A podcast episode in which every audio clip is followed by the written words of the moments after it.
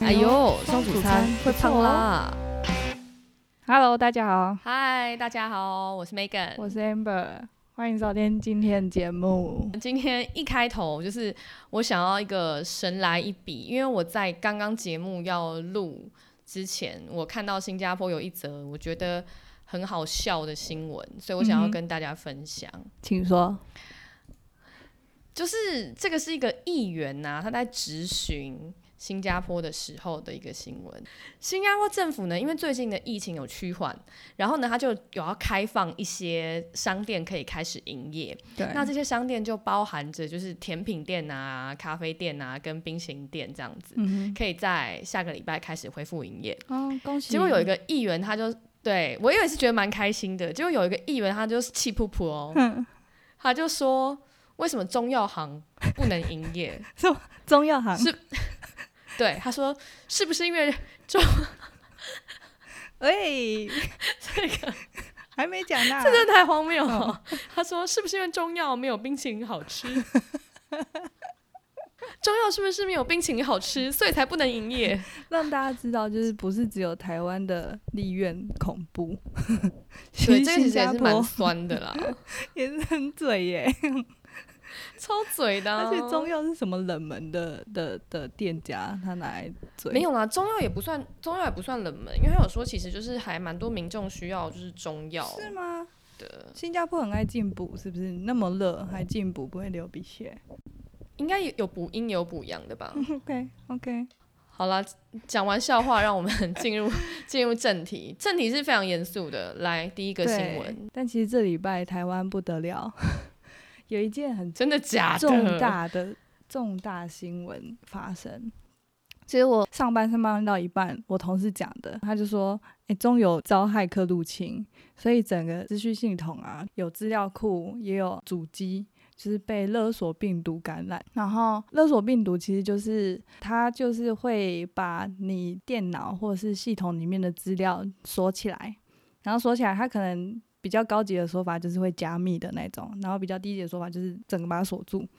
然后，哎，这新闻有报吗？有啊有啊，这新闻很大的，听起来超大，对，超大条的，而而且是整个中游，所以是全台中游都会受到波及。好，我刚刚还没讲到这种病毒，这种病毒它就是你把它它把它锁起来，然后它就会去要求受害者就是付赎金。他就会帮他解密，这样，所以他才叫勒索病毒。对，对，对，对，嗯嗯。然后我们那时候听到是想说，哇塞，这样中油，那我们 现在如果去加油的话，不就赚到还是怎么样？就是他们的加油站为什么办？为什么这样加油会不会赚到？感觉感觉加油站就会爆掉啊，不是爆掉啊，就是说他们加油站就爆掉，是被埋炸弹才会爆掉吧？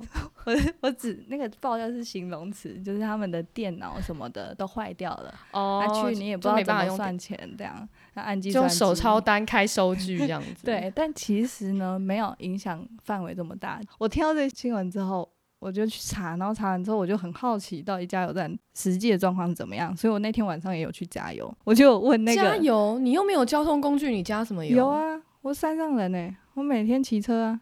哦、嗯，好，然后反正我就问，我就问那个店员，我说，哎、欸，那这样子会不会有影响？然后他说，其实那个啦，就是现金跟。刚刚讲信用卡没有没有受到影响，但就是他们自己有出他们自己的那个支付工具，什么什么 Pay 什么忘记了，就是那个中油有出支付工具，有他们中油 Pay 这样子，对那类，而且它有两种，就一个很像是有卡的那种，然后一种就很像电子的支付工具这样，那那两个东西就不能用，然后而且他们站台一个 POS 机啊是不不会连上网络的。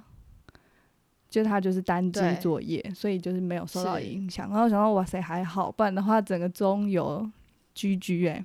所以他就是说那个骇客他去勒索中游，但只有勒索到中油 Pay 这个系统。哎、欸，不是，就是他刚好嗯呃这个病毒感染到的资料库跟主机是控管中油 Pay 的，对对对对对对对对。哦，那它会蔓延吗？就像那种癌细胞扩散这样子？哦就是你如果在同一个网域上，网络就有可能就是受到波及。例如说，你电脑重开机，哦，你就被加密了。所以所以就是他们就要及时处理。嗯，哎、欸，可是你有没有常常收到很多那种也是那个 blackmail，就是会说 Amber，我已经知道你的密码是，例如说一二三四五六七八。嗯，你有收过这种 blackmail 吗？有啊，超多的啊，我都一律超多。那你会管他吗？我超不管嘛，对不对？那你会关掉吗？就是关换一个密码吗？哦，如果我太频繁的收到的话。我就会换，你就会换密码。有时候你都会自动被登出，然后如果太长自动被登出，我就觉得很可怕，我就会换密码。不是吧？自动被登出本来就是 token 的时间到了就会自动登出啊。就比如说像，哎、欸，等下这一段会不会太 technical？大家听不懂？会吗？哦、但但我不会，大家都很聪明。对，就是我之前就听有一个 podcast，就是就是有一个人去盗那种 KOL 的 IG。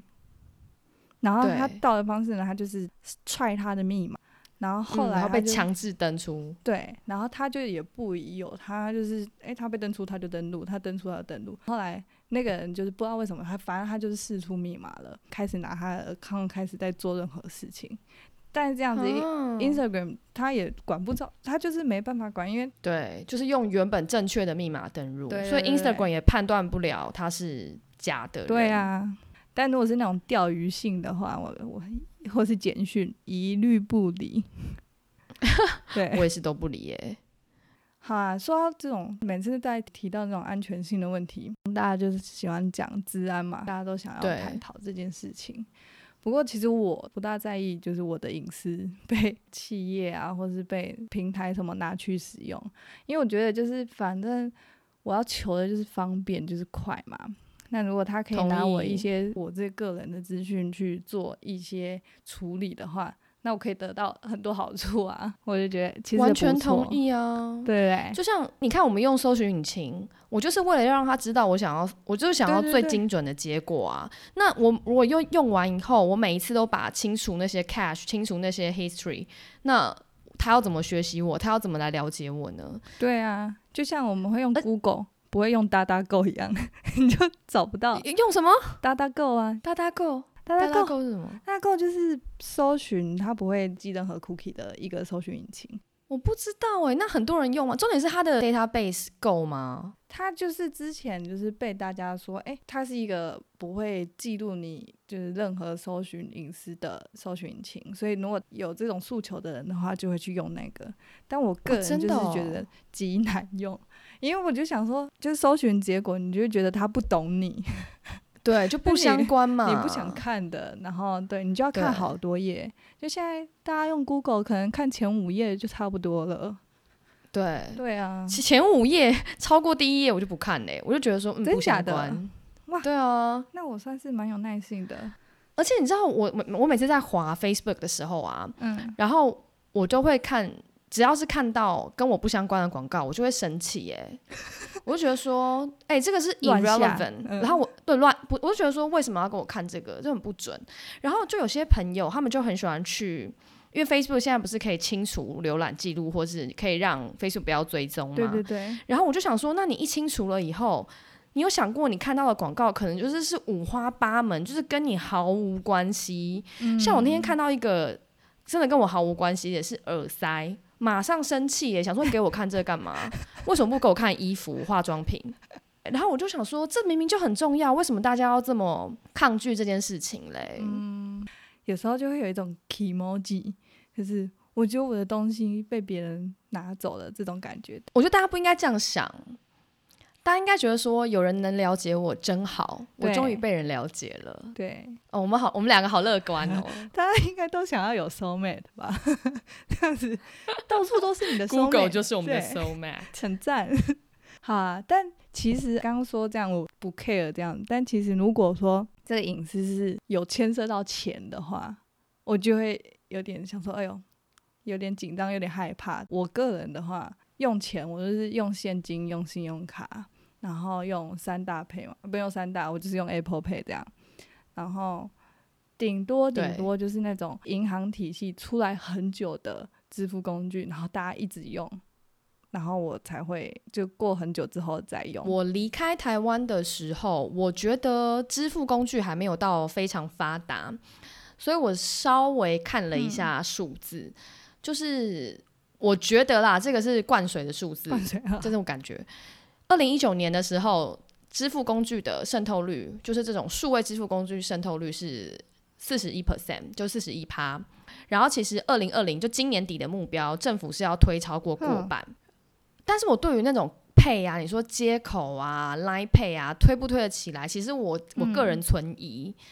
我觉得说，我找不我自己是找不到理由去使用 Line Pay 或是接口哦。你觉得大家为什么要用？理由就是有回馈啊，就是回馈嘛，对不对？所以如果没有回馈，就不会有人想用了嘛。除非拿回馈来养套杀，不然的话，其实根本撑不久啊。但我觉得会不会是因为本来是大家没有这个习惯，所以你要你说养套杀，就是你要先推大家来用，所以就先给回馈。哎，你之后习惯了，你就会用。对，有可能。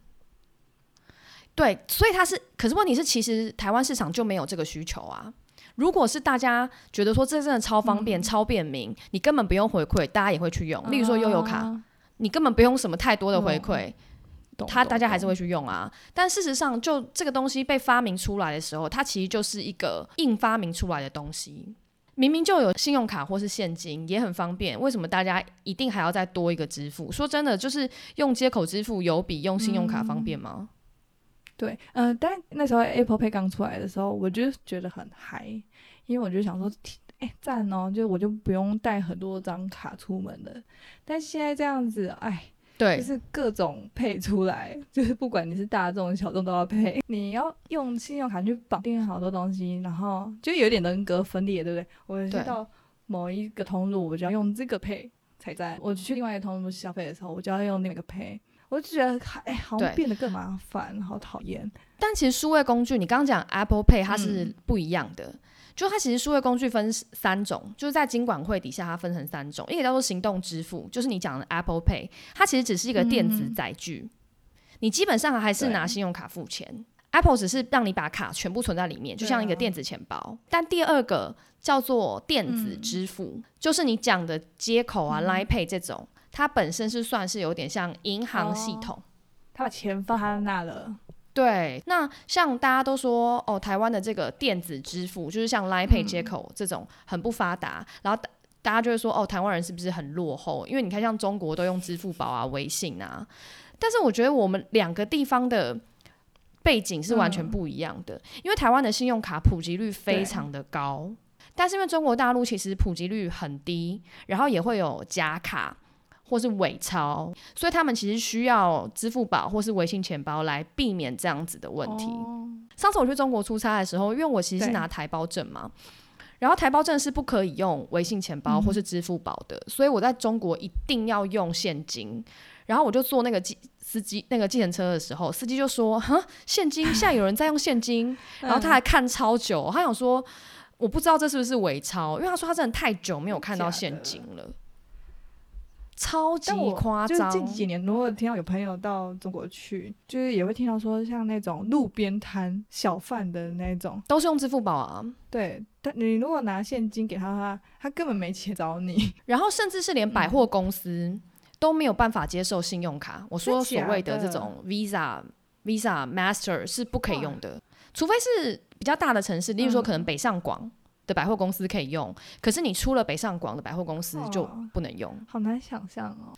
但我真的觉得还是跟背景有关啦，因为像其实新加坡主流也都是用信用卡哦，对，大概七成七成的结账都是用信用卡。对，我根本没有去过，我我刚才想国外啊，我之前去美国也是几乎就是任何地方都可以用信用卡。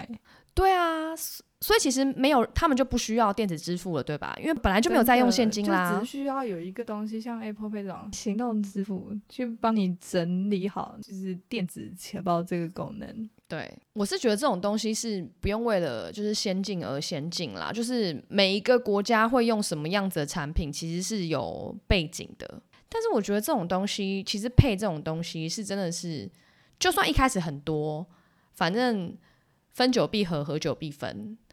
最后一定就只会剩那几些。哇，这是古代人的智慧。对啊，而且我觉得这种其实配这种东西，它算是一种货币工具吧。我觉得政府在看待的时候，它其实也要谨慎一些。就是如果你太轻易的让大家大家进到这个市场，那先驱者就很有可能变成未来的垄断者。那这样子，你要到时候要怎么去，会影响你整个社会吗？你会很难去调整。所以我觉得这个谨慎一点是好的啦。我想到我最近有一个生活的小确幸，我已经在家上班快两个月了。哎，两个月差不多快两个月，对。然后我原本想说死定了，就是我都在家，然后开冷气又开电脑开荧幕，我电费应该爆炸高，因为新加坡电费很贵。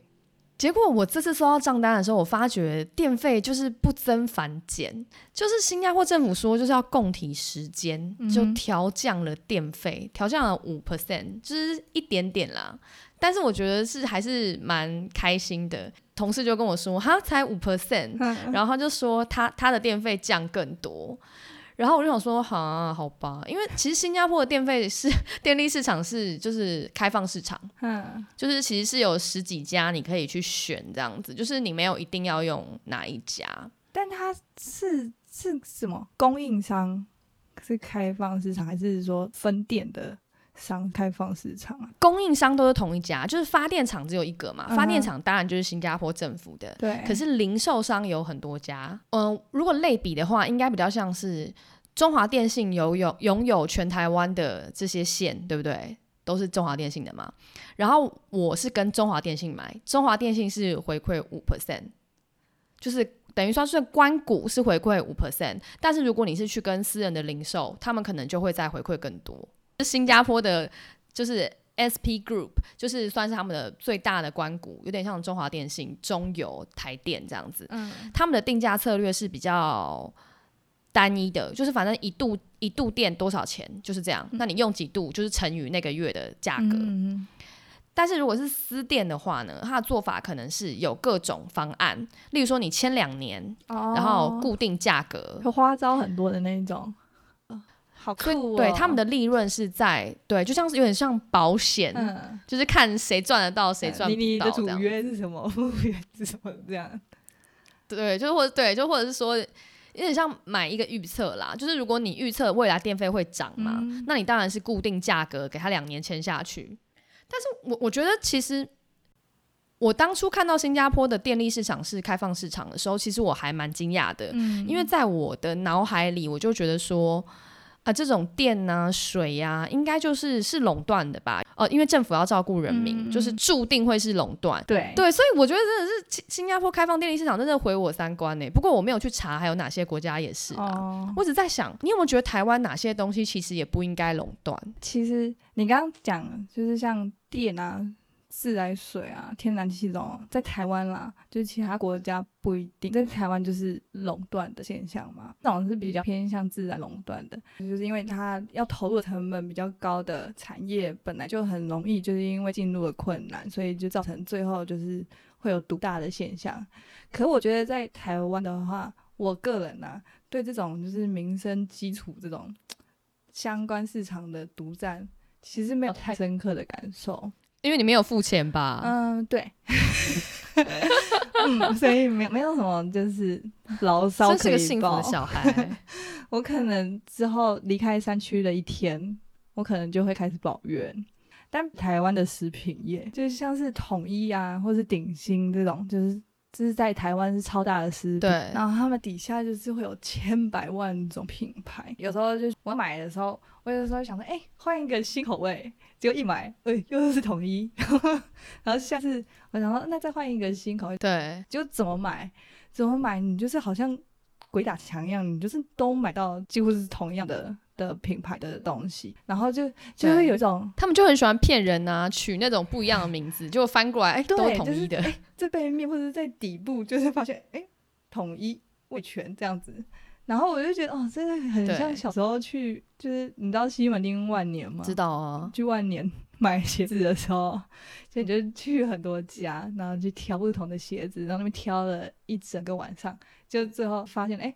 就其实每一家店都是同一个老板开的，就觉得对不爽哎、欸，就也没不用比价啊，因为都同一个价钱，全部都一模一样，啊、一楼到六楼都同样的价钱。但食品业就比这个万年都市传说在更进阶的的操作，就是他会把这些品牌的风格也好，它的名字也好，都换的很不一样。所以你你根本在买的当下，或者是甚至你都吃了好久之后，你才会发现，哎、欸，他们是同样的爸爸哦。这都要靠那个他们出一个大的 trouble，例如说什么顶新的。那个什么油啊，然后什么味全怎样啊？对，然后大家就会开始把它起底，然后说这些牌子其实全部都是味全的。你那时候就会吓到，说怎么这么多都是？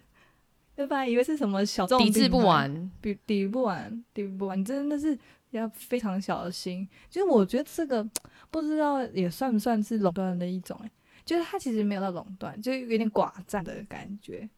对，他进入门槛太高了啦。对，他就是一直买嘛，一直买，变成啊，大家的所有会吃喝用到的东西都是他们家的了，你就很难避免掉。这个我是觉得蛮痛苦的啦、嗯。你是因为想要抵制他们才觉得痛苦吧？还是觉得难吃？呃，一方面是就是可能好就是。要抵制的时候，就是不是说要抵制的时候，就是那种风波很大的时候，你就会想说我的健康会不会有疑虑的名单太长，想说我健康非常有疑虑哎，就是各种都是疑虑的来源，就会觉得你看精神崩溃了。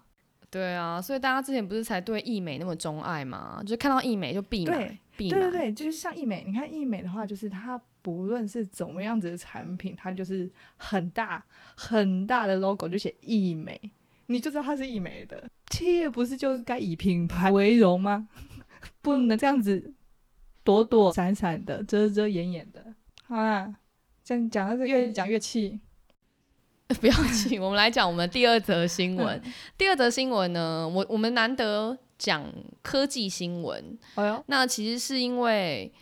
呃，其实上上周的时候，网络女王就是号称网络巴菲特的 Mary Meeker，她的年度报告推出来了。嗯，我觉得今年有点不一样，就今年台湾没什么人转发这则报告，我就觉得非常奇怪。然后我就把这个，因为反正没什么中文的资料，我就把它读完了，所以花了一些时间，这这个礼拜才来跟大家讲。然后这次其实所有的东西，我觉得都围绕着一个重点，就是。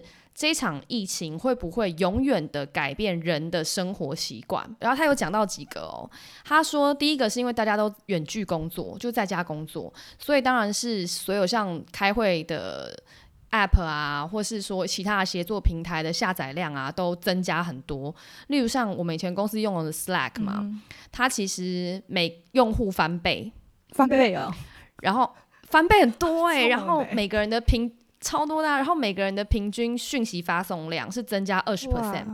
然后他就讲到说，其实大家一直都在幻想说，随着时代进步，大家就可以开始远距工作。然后，但是所有的企业都会很害怕。但是借着这一次，就是大家不得不这么做的时候，其实就是一个非常大型的社会实验。嗯。然后实验两个月这样子。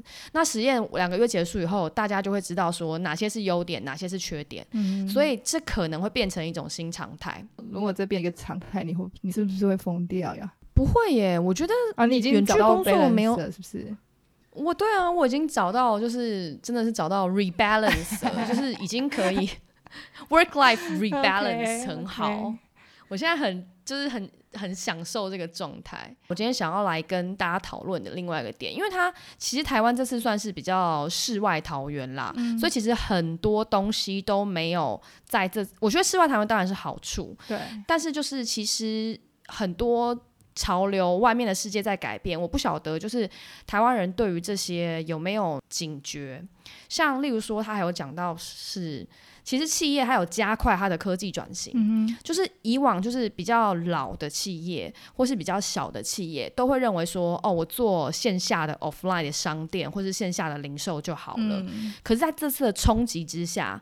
他如果只剩线下，那他就得关店，所以他势必得把他所有的东西都转成 online。哦，对啊，被逼的嘛，就，就是强迫，对，强迫商店去适应跟使用科技，然后也强迫人们在线上做购购物跟消费，嗯，所以这个东西也有可能变成一个契机。既然大家开始了，对，就习惯了，就会永久的接受下去。然后还有，他有讲到说，劳动力也可能会重分配，因为其实这次经济其实是重创全球。像今天 Airbnb 就裁了一千九百个人嘛，嗯、他们裁了二十五 percent 的人，真的裁很大，嗯、超级可怜的。全球在裁的，所以因应这样子的经济重创，然后还有大家被吓到，那其实他也预测说，接下来就是所谓是按件计酬的这种劳动力会增加，就是所谓 on demand，就是我有需求，我才让一个人力来。来帮我，就是有点像比较像有点像派遣的感觉，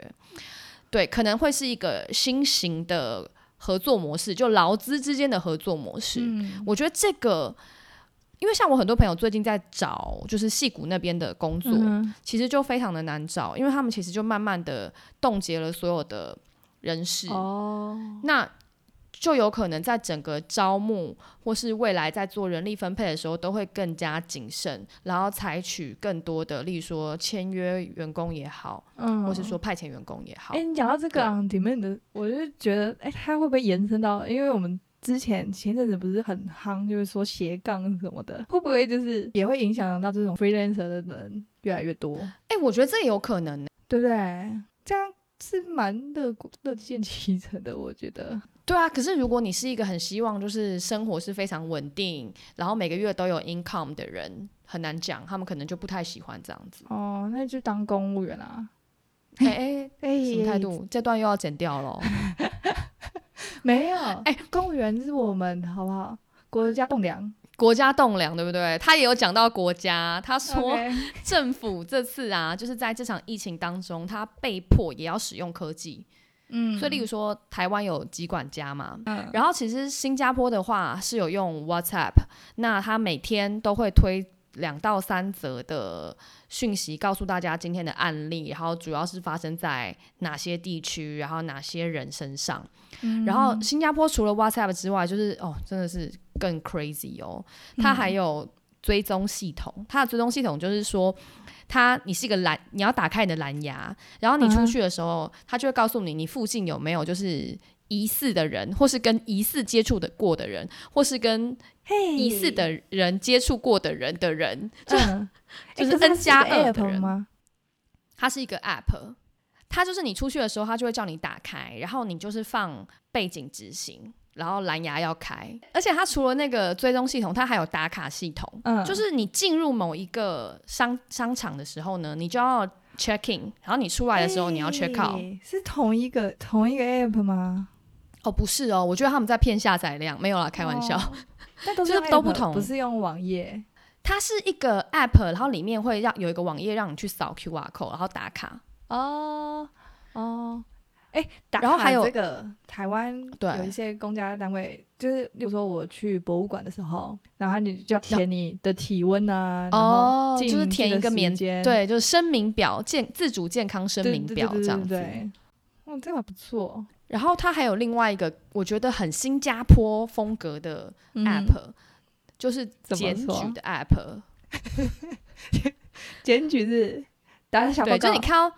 对，打小报告，就是因为现在是我们是有规定要社交距离一公尺嘛，嗯、所以如果你看到远方有两个人，他的距离小于一公尺，拍照上传，警察忙来这样子，马上来，没有马上，我没有上传过，但就是他有一个检举 app，而且他就是鼓励大家使用。我觉得，我觉得应该是那种。人人人人皆兵的感觉，就威吓效果就已经很够了，欸哦。也是，所以他们这次光这个疫情就做了四个以上的 app，蛮仰赖科技去稳定局，嗯、就是局面，或是说你跟人民做互动。所以其实这整份报告里面，这二十九页的报告里面，其实大部分都还是围绕着疫情的影响来做分析。所以我一直在想啊，台湾这次逃过一劫。这个一定有利也有弊。你觉得说台湾没有体会到这个疫情，它需要怎么跟世界接轨嘞？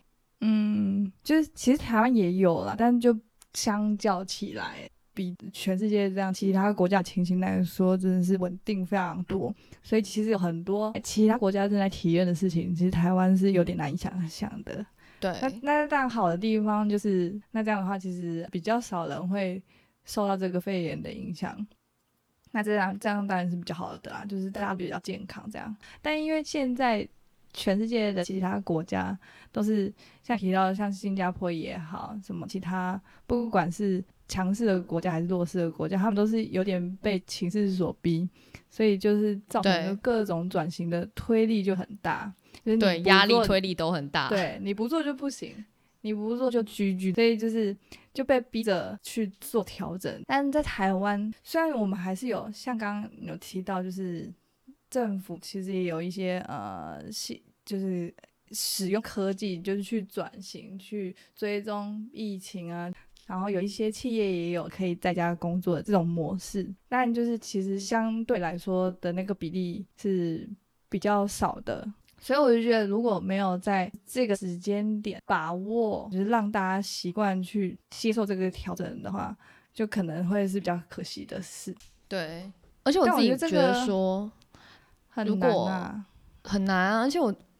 而且我觉得除了这个之外，就等于是少掉了这个契机啦。但是怎么样，你可以在没有这个推力之下，嗯、你也是朝着那个方向前进。我觉得还是算是乐观，因为就是就算我们现在台湾疫情相对稳定，但其实，嗯，大家除了基本的就是大家自己人民的防疫做好之外，其实也有去推动一些小小的改变。对，因为现在疫情，大家其实都。比较少出门，或者是在家里的话，就是叫外送。那因为我本身住在山上，有时候就是时下流行的事情，其实我都不会使用，就是比较怪给山上。真的，真的是真的。然后其中一个就是食物外送这件事情，就是我在山上是绝对绝对叫不到食物外送的。然后我上周末的时候就去野餐，就有叫外送，就是我人生第一次使用。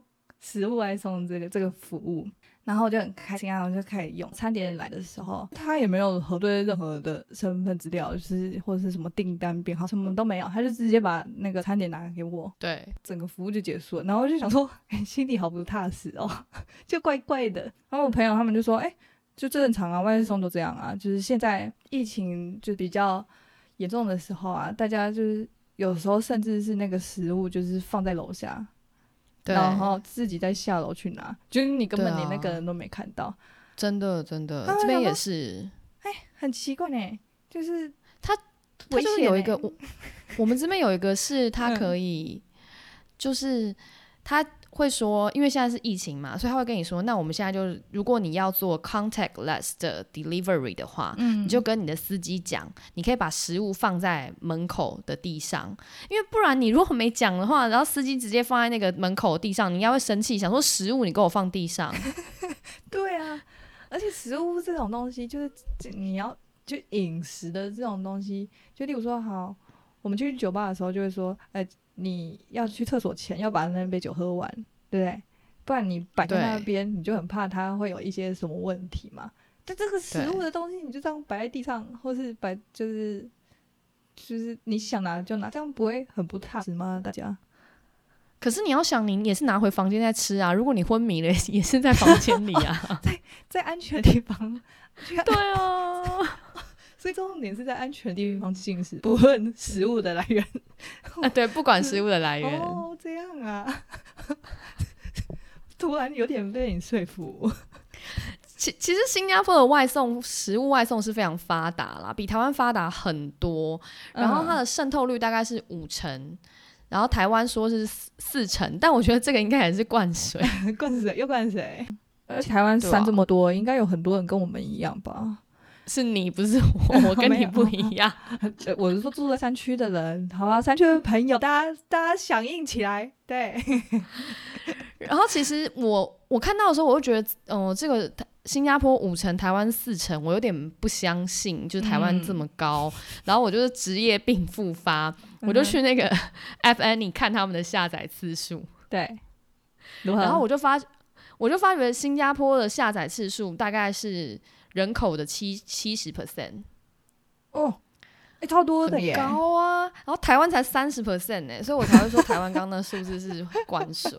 我跟你说，你就知道山区同胞有多多，大家嗨起来，没有仔的都住山区就对了，对，没错，二分法。而且它其实新加坡它很猛，它除了就是大家知道的，就是像 Grab Food 就是。等等同于 Uber E，然后还有 Foodpanda 之外，嗯、其他还有很多小型的外送平台。例如说，有一家它是专门做火锅外送，然后它就有跟很多火锅店做外 做配合，它还可以送电磁炉给你，酷哎！然后就是你可以订电磁炉，它还会再来收。哈，那它锅子也会付吗？它会付锅子跟电磁炉。What？太潮了吧！这个外送潮到不能，就是很多这种啊。啊哦、而且像之前不是有讲说，像 GrabFood 其实可以超商代买吗？对对对。所以其实他们这个对他们来讲是非常普遍的一个服务，因为其实新加坡的住商分的比台湾稍微开一点点，就是它可能会有一整区的住宅区就都比较没有吃的东西。哦，我想叫哎，你有没有叫过火锅外送啊？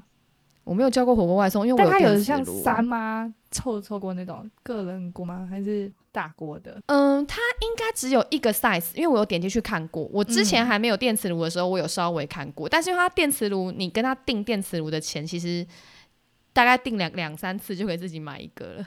哦哦，所以电电磁炉其实是计价的啦，计价的计价的。哦，好吧，好吧，那有点 not cool。这样就 not cool，not cool 啊。哎，他可以外送电磁炉，还 not cool，not cool 啊！我这笑三次，我买一台，那我就干嘛不自己买一台？我人生只是三次火锅吗？对啊，火锅也是台湾人的心头好。哎，不过你讲火锅，他们是真的很多火锅都可以送哦，连海底捞都可以送，真假的？哇，对，这是这是火锅专业平台耶。火不不是啊，不是啊，就是这边的真的是每家餐厅都都有在做啊，海底捞啊、鼎泰丰他们全部都有在做。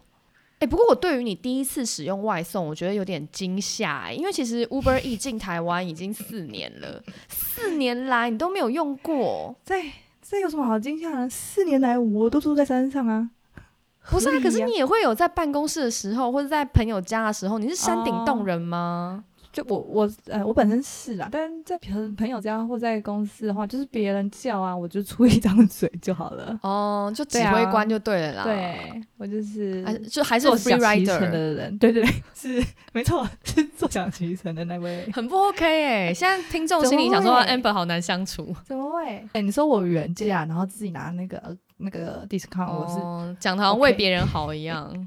可是那还有没有什么很夯的东西？台湾很夯，你却没有用的？嗯、台湾最近最近最夯的就是那个嘛，电动机车嘛，就是 WeMo 啊，GoShare 这个这些。我有听说，但是我我因为我那时候我已经离开台湾了，真的很夯吗？嗯、我跟你讲，真的超爆夯。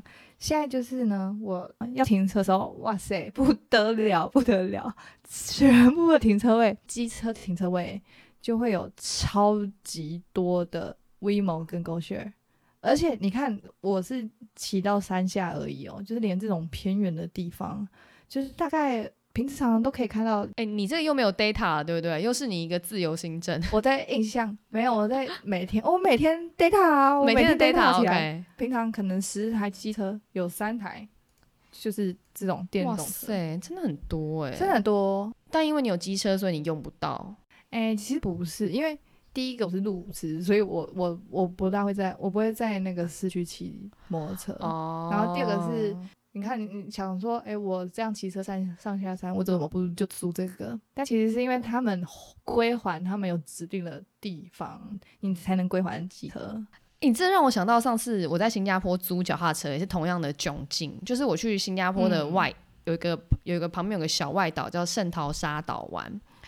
然后我们就很很开心啊，那个海岸线很长嘛，我们就想说，好，我们要在东边租这个脚踏车，然后骑到西边去还，然后我们就非常开心，我们就在东边租完以后，骑到西边没有地方可以还，没有格子，那怎么办？但是我们也不太可能再骑回去，因为其实比较有点距离，而且我们的行程原本就是打算要从西边离开这样子，我们就只好硬把 脚踏车停在那个西边的一个地方。然后我们就要停靠的时候，要停泊的时候，他就要有一个归还，然后要拍照上传这样子。然后我们拍照上传的时候，他就说什么，嗯、呃，位置不对，就一直说位置不对，然后就把我们的账号锁了。就是这样，然后然后就要被扣钱。你们有得到惩罚吗？有，就是里面的保证金会被扣掉。哦、可他很不合理啊！假租已还是很那种河道脚踏车河道的基本概念，它完全没有啊。不，你你这个是没有没有那个没有先研究的消费者，没有先研究，然后当下我们四个人全部生气，怒删那个 app，全部人都没有没有不知情，是不是？全部人都不知情。新加坡本身没有太多这种共享单车或共享滑板车，只有在一些观光区才有，因为这边没办没办法骑脚踏车啊，路上没有脚踏车道。哎、欸，新加坡是摩托车很多的地方吗？当然不是啊，摩托车这个这边那怎么危险？危险就是因为三种车嘎在一起才危险。哎、欸，可是这边的很多快速道路哦，嗯嗯，你说在马路上吗？对啊。就突然会有一段变，不会突然啦，就是，但它就是，如果你从 A 点到 B 点，比较快的方法，通常都是快速道路。你说的是平面的，平面的，对，哈。然后还有就是说，这边的当然天气很热，所以其实脚踏车骑士本来就非常少。哦，好啦，好，那。那今天差不多就这样子啦，就这样，下个礼拜再跟大家分享别的，下周见，拜拜，拜拜。